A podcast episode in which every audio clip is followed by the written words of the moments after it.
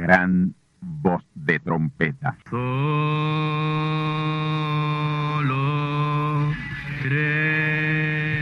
Saludos amigos y hermanos radioyentes. Están ustedes en sintonía con la audición radial Gran Voz de Trompeta, con el mensaje final de Dios al mundo, a la iglesia y a su pueblo escogido. Esta es la voz de Dios, proclamando el mensaje del Evangelio del Reino, o Evangelio eterno, a todos los que moran en la tierra, en el cumplimiento de Apocalipsis capítulo 14 y verso 6. Este es un mensaje de alerta y de apercibimiento ante los eventos proféticos del fin del mundo que ya han comenzado.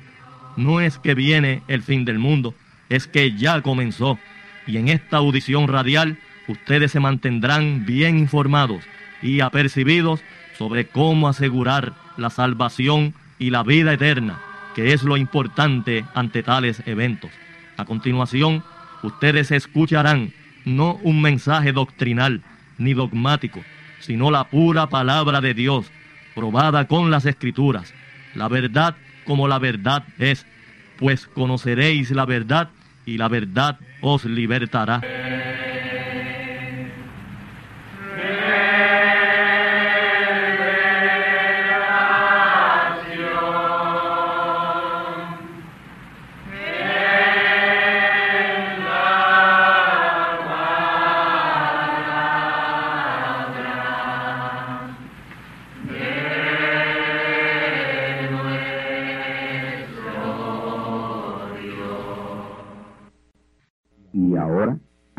Segunda parte. Escuchemos. Por eso es que Juan lloraba mucho. Apocalipsis 5.4, escuche. Y yo lloraba mucho porque no había sido hallado ninguno digno de abrir el libro, ni de leerlo, ni de mirarlo. Ahora, hermano, ¿Piensan ustedes aquí esa gente que están escribiendo sobre Apocalipsis? Y aquí Juan sabe que solamente tenía que ser uno especial.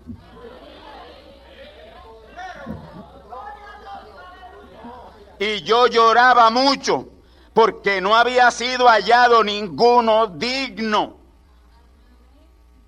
Digno. Escuche y, Pongan las cosas donde van ahora. ¿Cuándo le dije que comenzó la revelación apocalíptica? 58. Juan se gozó con la revelación de la simiente de la serpiente. Amén. Porque él sabía y él estuvo presente cuando el Señor en ese capítulo 8 de San Juan le dijo a, los judíos que, que, estaban allí eh, molestándole él le dijo, ustedes son hijos del diablo. Y los deseos de vuestro padre el diablo ustedes quieren cumplir. Amén. ¿Recuerdan que el Señor los lleva al origen? Amén. Y cuando él, el Señor Jesús los lleva al origen, ellos entendieron que él estaba citando lo que aconteció en el huerto de Edén con la con el hombre serpiente. Y el Señor Jesús le está explicando claramente ahí y ellos lo ven, que lo que hubo en el Edén fue un adulterio entre el hombre serpiente y la mujer. Porque ellos le decían a él que ellos eran hijos de Abraham. Y el Señor le dijo, si ustedes fueran hijos de Abraham, ustedes estarían dispuestos a escuchar lo que yo estoy diciendo. Pero ustedes no pueden creer en mí Ustedes no pueden creer en mí. No pueden creer mi palabra. Porque ustedes no son hijos de Abraham, nada. Entonces ahí es que ellos le dicen, nosotros no venimos de fornicación, nosotros no venimos por ese Caín.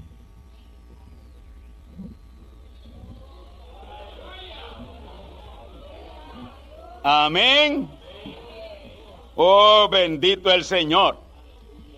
Juan lo sabía que él no era ninguna simiente de la serpiente. Él estuvo presente allí cuando el Señor tuvo estar telcado con los judíos.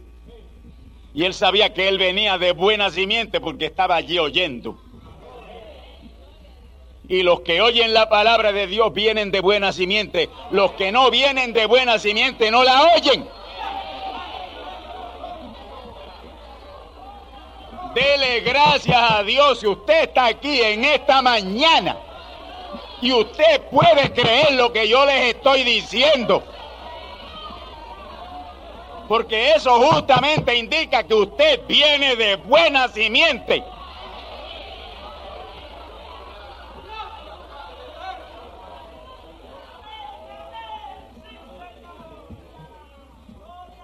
Oh, Juan lloraba, lloraba mucho. Juan sabe lo que hizo Jesús, Juan sabe lo que pasó el Señor Jesús, el primer cordero de redención. Él sabe lo que él hizo. Y ahora está llorando porque dice, todo aquello que hizo mi Señor y todo lo que nosotros pasamos, yo en la isla de Palmos y toda la muerte de los apóstoles, ¿de qué va a servir si no aparece quien abre esos sellos?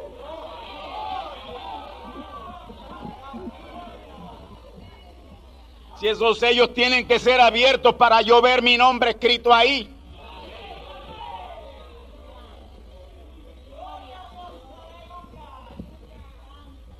El verso 3 que antecede dice que ninguno podía ni en el cielo, ni en la tierra, ni debajo de la tierra abrir el libro ni mirarlo. Ni en el cielo, ni en la tierra, ni debajo de la tierra. Amén. Noten, no había sido hallado ninguno, nadie, ni en el cielo, ni en la tierra, ni bajo la tierra. Amén. Que pudiera romper esos sellos y abrir el libro y revelarlo. Pero al fin, al fin, gloria a Dios, apareció un, un hombre, amén, un anciano,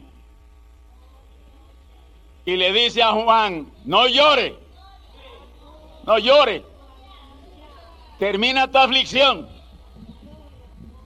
termina tu aflicción, que lo hay, lo hay.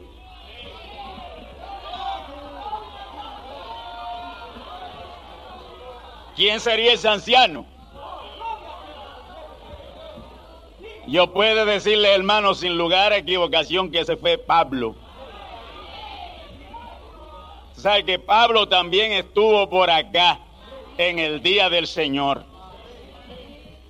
Ese hombre que dice que él no sabe si en el espíritu, si en la carne, si en sueño, que fue al tercer cielo y oyó cosas que no se habían oído y vio cosas que no se habían visto, ni que siquiera han subido al corazón ni al pensamiento del hombre. Ese hombre que dice eso ahí es el mismo. Si Juan se identifica y dice, yo me adelanté a dos mil años de mi tiempo, que era lo que tenía que decir. Amén. Si está hablando del tercer cielo, esta es la tercera etapa de la palabra. Y el tercer cielo es la tercera etapa de la palabra. Así que a donde vino Pablo fue acá este tiempo. Y Pablo dice que oyó cosas que ojo no que, que oído no había oído, vio cosas que ojo no había visto, ni siquiera habían subido al pensamiento de los hombres. Amén. Así que él también estuvo por acá y percibió más que Juan. Oh, Juan, tú me estás oyendo y sabes que fue así.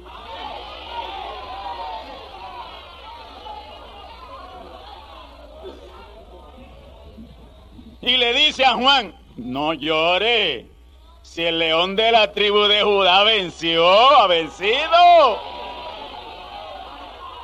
Ha vencido y ya mismo tiene el libro en su mano y lo va a abrir. Ahí le volvió el alma al cuerpo a Juan. Ahí él dice, lo que hizo Jesús no va a quedar en vano. Hay otro cordero.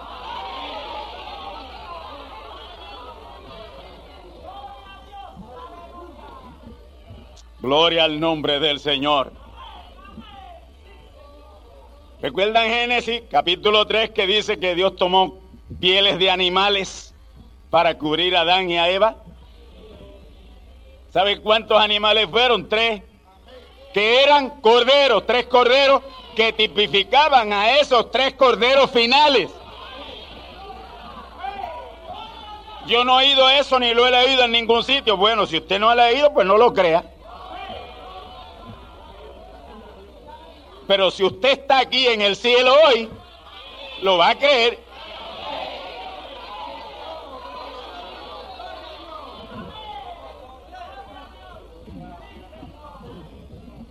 Note, no había sido hallado nadie, ninguno, ni en el cielo ni en la tierra, de debajo de la tierra. Pero al fin apareció, al fin apareció el día 28 de febrero de 1963, uno en quien Dios pudiera hacer lo mismo que hizo con Jesús. Reclamar la redención. Y siempre para cada etapa de la redención hay un mensaje. Hay un mensaje. Y nosotros lo tenemos hoy, el nuestro. Que con el primero, con el segundo y con el tercero hacen un entero. Usted no lo puede desprender.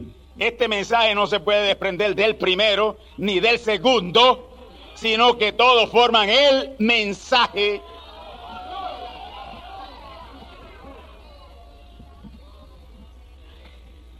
En Jesús Dios se vació plenamente, tomándole de morada o trono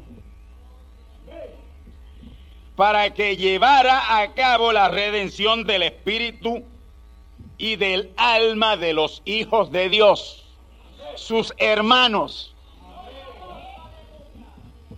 Y ahora, para el reclamo de esa redención, Dios tuvo que venir y hacer exactamente lo mismo no podía ser diferente a lo que hizo en la primera etapa de la redención. Tenía que hacer exactamente lo mismo. Si allá tuvo Dios que hacerse carne, para el reclamo de la redención tenía que hacerse carne. Si allá lo hizo a través de un hombre, acá tenía que hacerlo a través de otro hombre.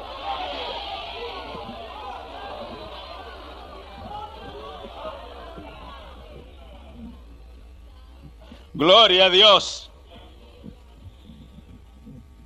Bendito el nombre del Señor. En Jesús dije, Dios se vació plenamente, tomándole de morada o trono, para que llevara a cabo la redención del espíritu y del alma de los hijos de Dios. Y al reclamo tuvo que hacer eso mismo. Y para la consumación de la redención, que es la redención del cuerpo tiene que hacer lo mismo. No hay otra manera.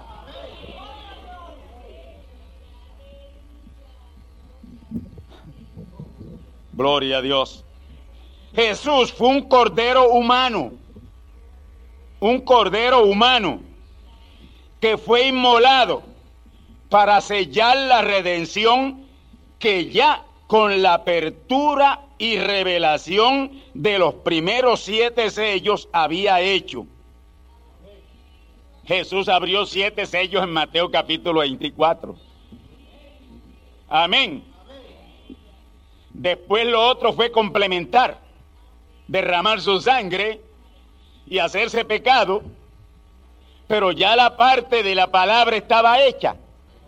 Ya él había revelado los siete sellos en Mateo 24. Mateo capítulo 24. Ahí están abiertos los primeros siete sellos de la redención, que fue la redención del espíritu y del alma. Siete sellos. Y noten, hermano, que cuando el profeta mensajero hable los segundos siete sellos, sucede lo mismo que sucedió allá. A cuando Jesús le toca hablar y, y, y manifestarse y revelarse y decir yo soy, empieza a hablar en parábola. Y usted encuentra ahí el séptimo sello en parábola. Acá, cuando lo abre por segunda vez, también empieza a hablar en parábolas cuando debió decir, yo soy el Señor Jesucristo aquí por segunda vez, empieza a hablar en parábolas y a, rodear y hacer cosas y decir, eh, hasta el momento no ha sido abierto, pero será abierto.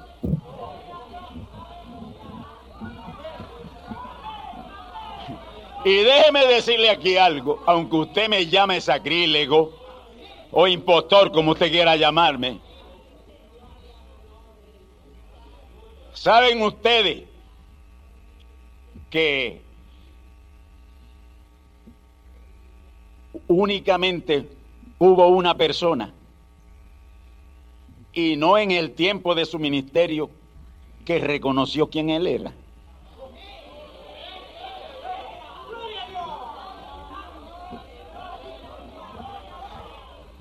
Amén. Y cuando ese hombre reconoció quién él era, ahí es que queda abierto el séptimo sello. Por segunda vez. ¿Y cómo deseó él, si usted lee los sellos, cómo deseó él que alguien se parara durante esa semana del 17 al 24 de marzo de 1963? que alguien se parara y dijera, yo lo veo, tú eres Dios en carne humana, nuevamente revelándonos la palabra. Y no hubo uno. Y saben ustedes que esos sellos son abiertos, especialmente ese séptimo sello es abierto cuando alguien lo ve.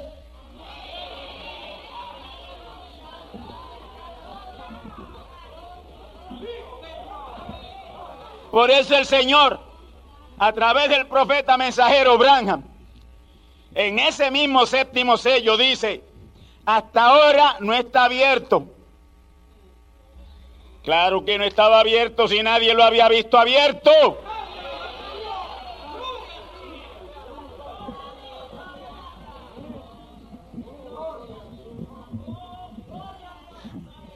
En el 63 nadie lo ve abierto.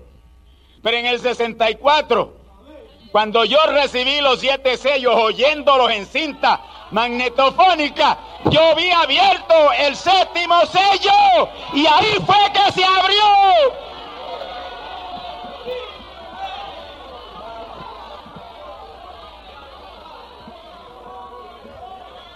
Mientras alguien no lo hubiera abierto, no estaba abierto.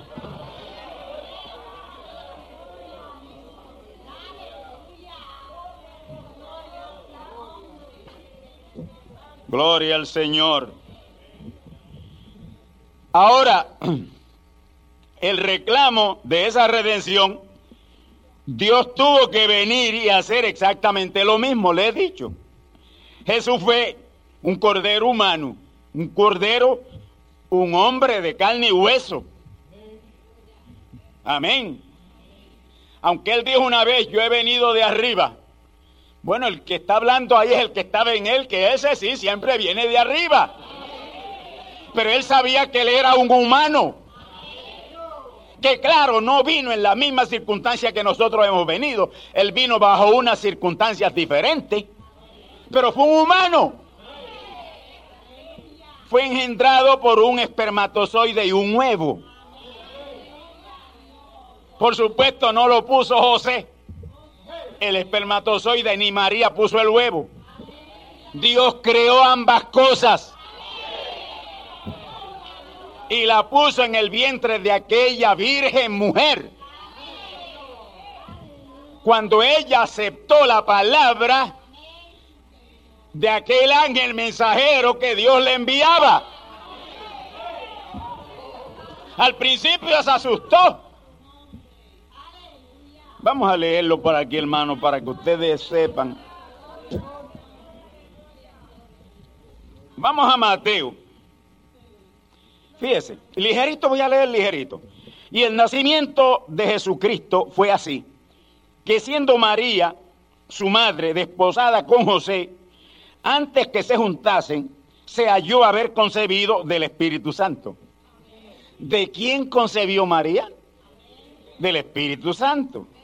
Y José, su marido, como era justo y no quisiese infamarla, quiso dejarla secretamente porque él sospechó que alguien le había traicionado. Cuando la vio ya la barriguita creciendo, él dijo, ¿cómo puede ser si yo no te he tomado, yo no te he tocado?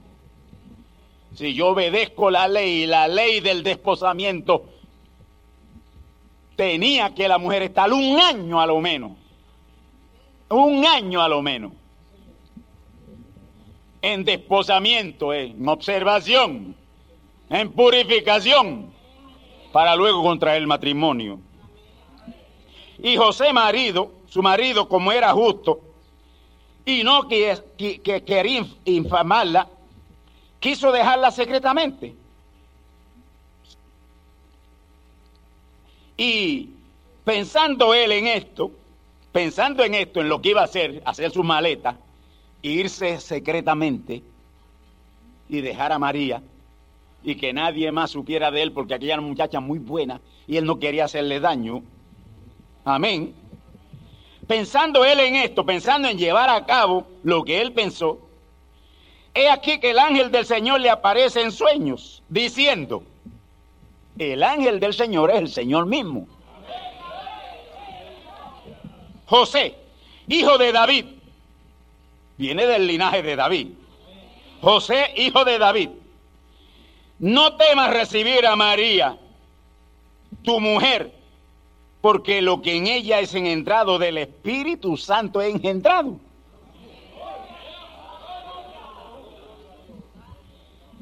y ella va a parir un hijo, le dice Dios, y parirá un hijo, y llamará su nombre Jesús. Jesús quiere decir redentor. Porque Él salvará a su pueblo de sus pecados. Amén.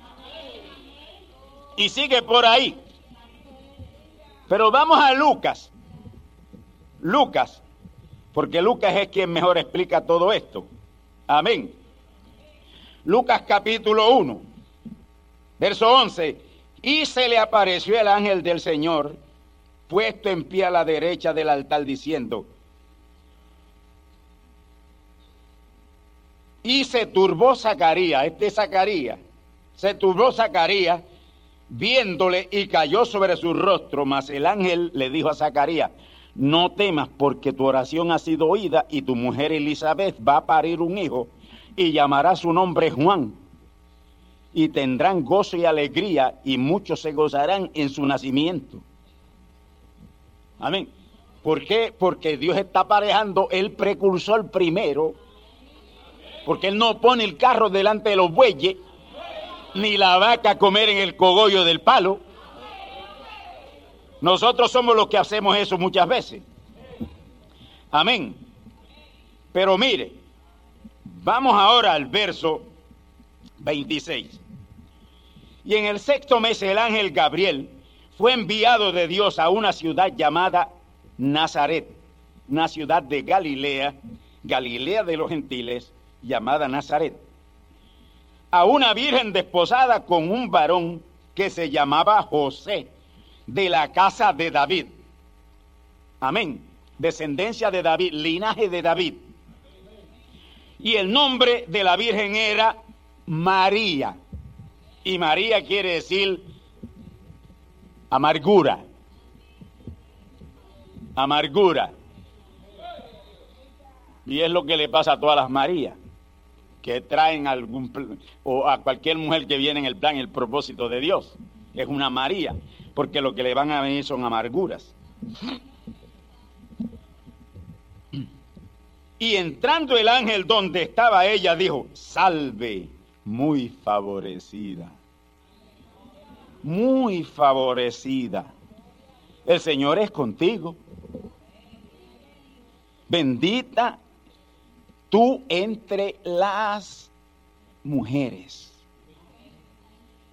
Mas ella cuando le vio, se turbó de sus palabras, las palabras que ella la turbaron. Yo, yo muy favorecida. Yo la hija de fulano y fulana, que no, no tenemos un buen nombre por ahí, todo lo contrario, y yo muy favorecida, ¿de qué soy yo bien favorecida? Mas ella cuando le vio se turbó de sus palabras y pensaba, ¿qué saludo es este? Entonces el ángel le dijo, María, no temas, no temas, no tengas miedo, porque has hallado gracia cerca de Dios. Qué bueno es hallar gracia cerca de Dios, ¿verdad? María, he aquí tú vas a concebir en tu seno y parirás un hijo y llamarás su nombre Jesús. Este será grande y será llamado Hijo del Altísimo. Y le dará el Señor Dios el trono de David, su padre, y reinará en la casa de Jacob por siempre, y de su reino no habrá fin. Entonces María dijo al ángel, ¿cómo será esto? ¿Cómo puede ser esto? Porque yo no conozco varón, yo nunca he tenido relaciones con ningún hombre. Conocer es tener relaciones. Yo nunca he conocido varón.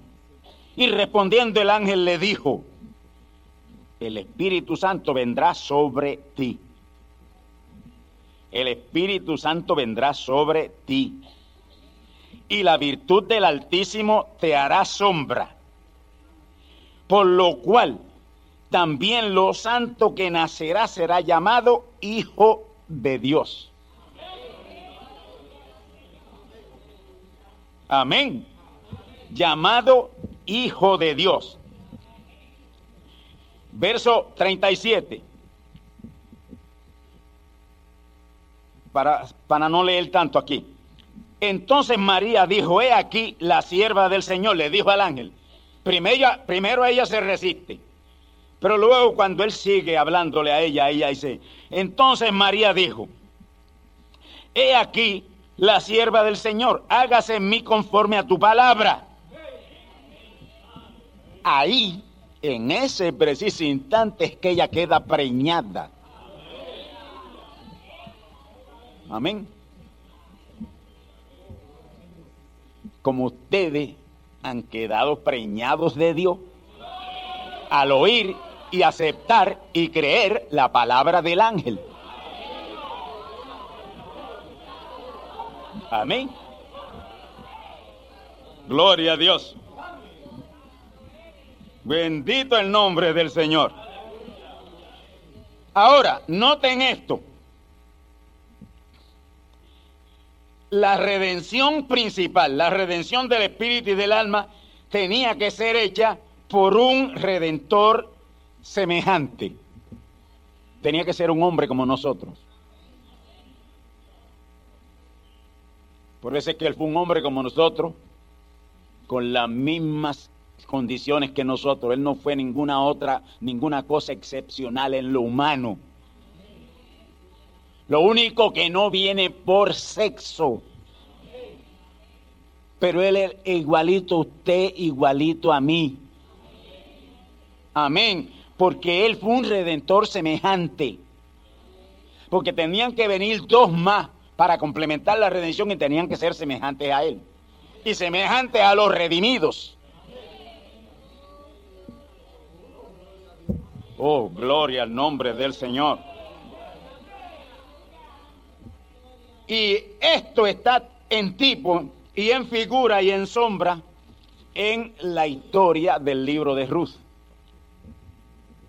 Amén. ¿Recuerdan ustedes esa historia? ¿Han leído bien esa historia? la historia del libro de Ruth, ¿cuántos redentores habían allí que podían redimir? Dos. Dos. Amén. Dos redentores que representan a los últimos dos redentores. El que se fue y no quiso redimir es porque no tenía que redimir en hecho y con hechos,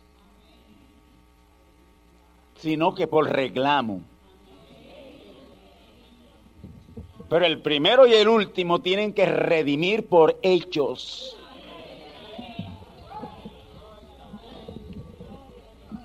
No puedo pasar más de eso y espero que me entiendan. Gloria a Dios. Todos conocemos esa historia de Ruth. Pero ordenada de Dios esto no aconteció porque dio la casualidad. No, no. Para que una cosa acontezca como esta, Dios tiene que preordenarlo desde antes de la fundación del mundo. Dios tenía que permitir que, que Noemí se fuera allá a Moab, se fuera allá con su familia, allá muriera su esposo y murieran las dos esposas de sus hijos, se viera solitaria y viuda y tuviera que regresar a su tierra. Y así fue. Porque Dios no puede hacer nada, ni con Israel, ni con nosotros, si no regresamos a nuestra tierra. Y el regreso a nuestra tierra representa el regreso a la palabra. Dios no puede hacer nada hasta que estemos en la palabra. Gloria a Dios. Aquí podríamos pasar horas explicando estos tipos, figuras y sombras, pero vayamos al propósito de poner en orden todo esto para llegar a la importante reclamación de la redención, que es lo que nos atañe ahora. Amén. Que ya fue hecha, que ya fue hecha, pero al platicar de esto nos va acercando y nos va moviendo y nos va situando en posición de entender la parte final conclusiva de la redención. Dios prometió en Génesis 3.15 la redención del espíritu y del alma de sus hijos, quienes por pecado, por el pecado de Isha, por el pecado de Isha, la mujer, porque recuerden que Adán no pecó, él se hizo pecado. Quien pecó fue Isha, pero Adán no pecó. Amén. Él se hizo pecado con el pecado de su esposa. Amén. Dios prometió en Génesis 3:15 la redención del espíritu y del alma de sus hijos, quienes por el pecado de Isha, la mujer, y luego Adán hacerse pecado con el pecado de Isha. Amén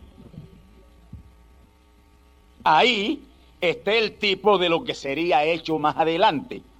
Ustedes saben que Jesús se hizo pecado. Adán se hace pecado con el pecado de su compañera. Jesús se hace pecado con el pecado de todos nosotros. Pecado de espíritu y de alma. Y entonces eso ha hecho que todos los hijos de Dios pasáramos por esa situación de pecado. Todos. Amén. Todos nosotros nos descarriamos, gracias a Dios que como ovejas. Si hubiese sido como cabro no tendríamos oportunidad. Pero nos descarriamos como ovejas. Y por esos descarriados como ovejas fue que Cristo vino, murió, se hizo pecado, murió en la cruz, se hizo maldición y resucitó al tercer día. Dios en el Antiguo Testamento proveyó en corderos animales sustitutos, temporeros, sustitutos animales, sustitutos temporeros de redención. Amén. Gloria al nombre del Señor. porque todos los corderos que fueron sacrificados animales fueron sustitutos, sustitutos, no, no, no, no totalmente, sino sustitutos, y estas sustituciones eran de tiempo a tiempo. Dios en el Antiguo Testamento proveyó en corderos animales sustitutos temporeros de redención temporera a sus hijos e hijas mientras venían los tres corderos para redención completa. Que no podían ser animales, sino que tenían que ser del género humano. ¿Me están entendiendo? El primer cordero inmolado fue Jesús. Y ese primer cordero tenía que ser perfecto para tomar el lugar de redentor de todos sus hermanos, por el que la encomienda de él era redimir a sus hermanos. Por eso es que la Biblia dice que es nuestro hermano mayor. El primogénito entre muchos hermanos. Amén. Ese cordero inmolado no podía venir por intervención humana, pero sí estar relacionado a la humanidad de los demás hijos y hermanos. Por eso ese primer cordero no podía venir por sexo, sino un engendro directo de Dios el Padre, el gran Espíritu Santo, Mateo 1.18. Y el relato claro y conciso de esto lo hace Lucas en su Evangelio del capítulo 1, versos 26 al 38, que ya lo leímos, María estaba desposada con un varón llamado José. Ambos eran descendientes de la misma tribu, la tribu de Judá, de la parentela de David. Ellos vienen directamente de la parentela de David. Y María siendo virgen porque todavía José no la había tomado sexualmente, no la había conocido sexualmente, no podía, conforme a la ley del desposamiento, en la cual tenía que pasar un año desde su compromiso hasta el matrimonio. En ese tiempo de desposamiento es que le aparece el ángel del Señor a María. Y eso es lo que leímos en Lucas 1, 26 al 31. Amén. Y para hacer esta historia corta, una historia tan larga, corta, hemos visto aquí en el Cordero Redentor del Espíritu y del alma de los hijos de Dios, amén, que no podía venir por sexo. No podía venir por sexo, pero sí concebido en una matriz humana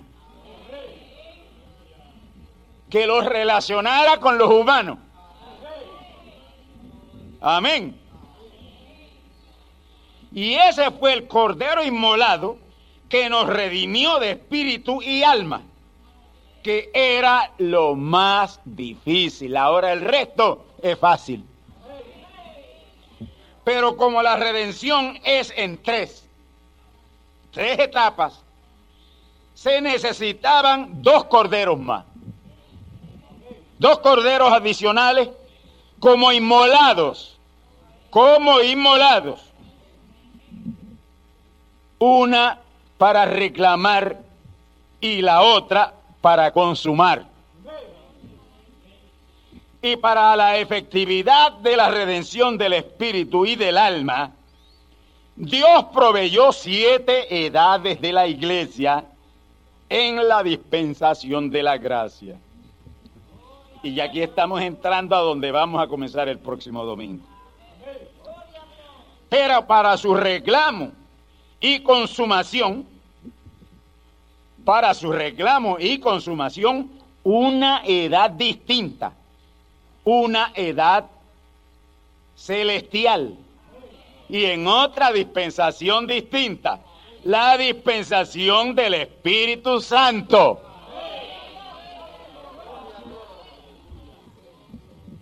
Aleluya. De esa dispensación del Espíritu Santo comenzó, esa dispensación del Espíritu Santo comenzó con la segunda venida de Cristo el día 28 de febrero de 1963 a las 6 y 10 de la tarde. En Flagstaff, Arizona, en el oeste de los Estados Unidos de América. Dios señala o establece sitios. Dios tiene que tener un sitio hoy donde esté trabajando. Porque Él los establece delante de la fundación del mundo. Y aquí tenemos que regresar a Apocalipsis 4.1, que es el llamado a subir para el reclamo de nuestra redención de espíritu y alma. Si no se sube ahí, no hay reclamo de nuestro espíritu, la redención de nuestro espíritu y la redención de nuestra alma. Si no se sube ahí, no hay reclamo. Así que bendito, ¿dónde está la iglesia? Han subido ellos para ser reclamados su redención. Ni siquiera han comenzado a tener conocimiento de lo que es la redención. Amén. Hermano, ¿no le hace esto sentir a usted súper privilegiado? Ahora, una vez que uno tiene conocimiento de esto, ¿para dónde va a ir? ¿A quién iremos? ¿A dónde iremos? Una vez tenemos este conocimiento, nosotros tenemos que ir todo el tiempo hacia arriba, hacia arriba, hacia arriba, hacia arriba, hacia arriba.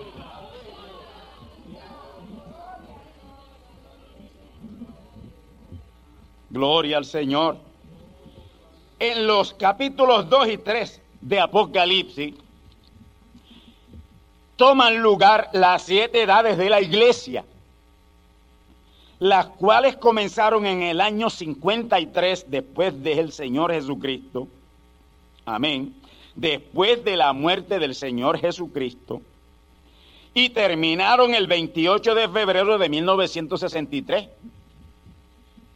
Amén. Así que esto tiene comienzo y tiene fin, y tiene fecha de comienzo y tiene fecha de fin. Y hubo un intervalo y escúcheme bien ahora porque esto ya lo vamos a explicar el próximo domingo. Hubo un intervalo de 17 días. ¿Por qué ese número 17 está tan repetido en la Biblia de la pirámide?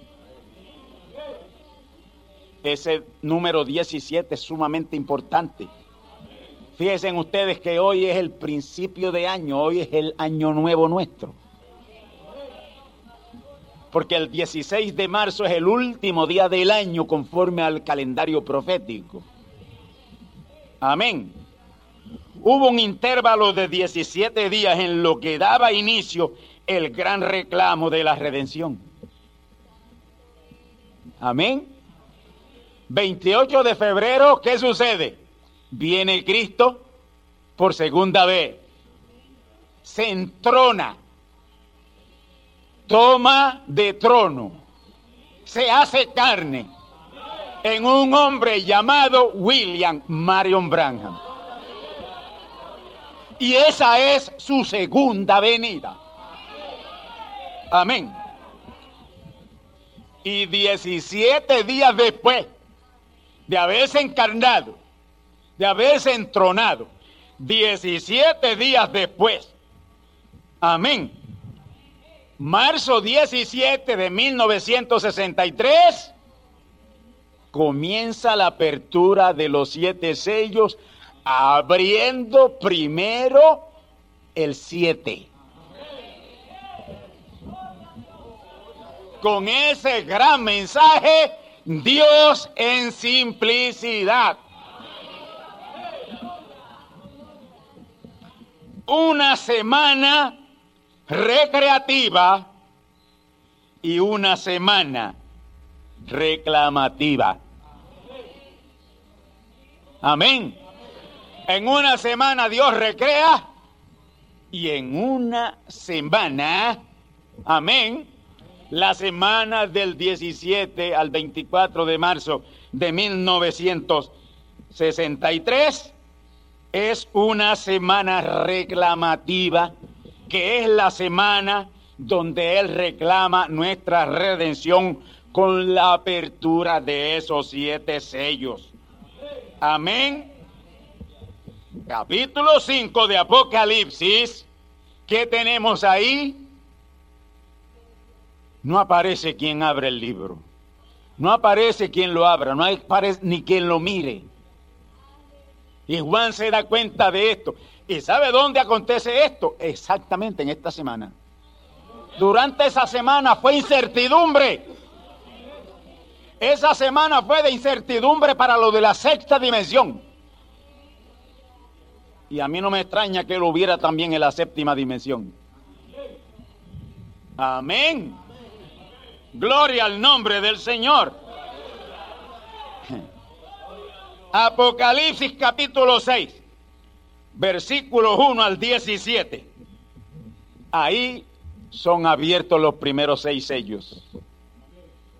Amén. Apocalipsis 8.1 es abierto el séptimo sello. Pero esto no está en orden. El orden lo voy a poner el próximo domingo. Amén. ¿Por qué hay un llamado a subir si todavía los siete sellos no han sido abiertos? No. El llamado a subir es cuando los siete sellos ya son abiertos. Apocalipsis no está en orden. Y Dios lo hace así. Para que estos, estos impostores no den con esto que está aquí revelado, que es el pan de los hijos. Amén. Bendecidos del Señor. El resto de lo que sigue ahí, que es sumamente importante, se lo tengo para el domingo. Y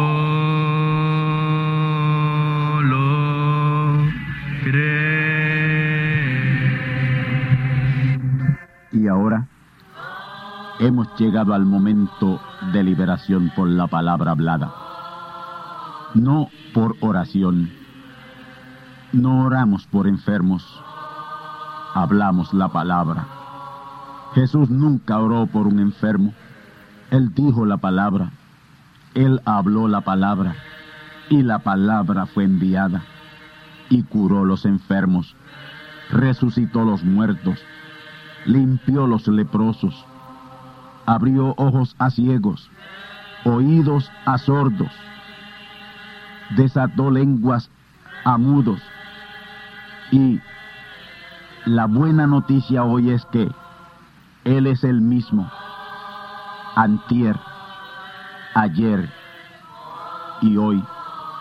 Lo que Él hizo antier y ayer por otros, lo puede hacer hoy por ti. Tened la fe de Dios. Al que cree, todo es posible. Cree solamente y te será hecho.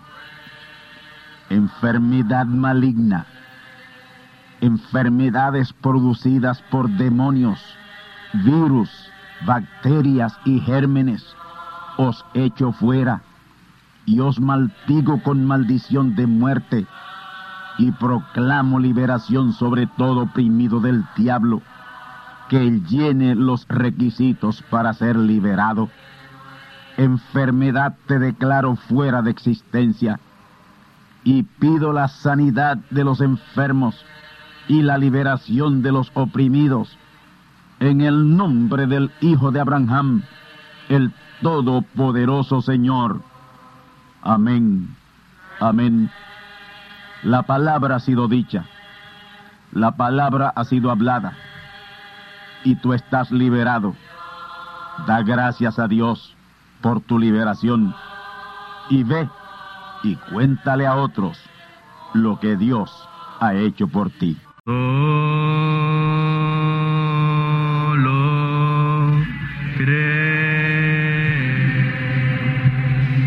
Amigos y hermanos radioyentes, han escuchado ustedes la audición radial Gran Voz de Trompeta y nuestra dirección postal es Gran Voz de Trompeta, apartado 1630, Canóbanas, Puerto Rico, 00729.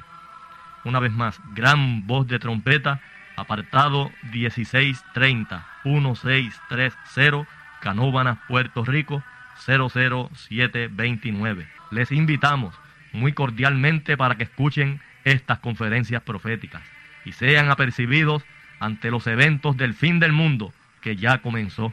Les deseamos pues ricas bendiciones en Cristo el Señor. Amén.